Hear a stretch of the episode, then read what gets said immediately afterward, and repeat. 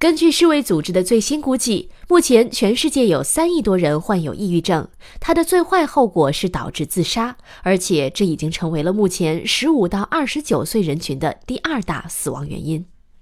抑郁症的特点是难以排遣的悲伤和对本来热衷的活动了无兴趣，伴随着无法从事日常活动，时间上持续两周以上。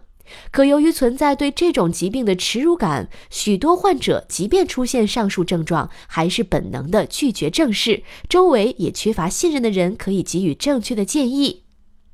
因此，对抑郁症的关注和了解，对非患者而言是非常必要的。当周围有亲朋倾诉情绪、精神方面障碍时，不是一味千篇一律的规劝要开心点儿，不要想不开。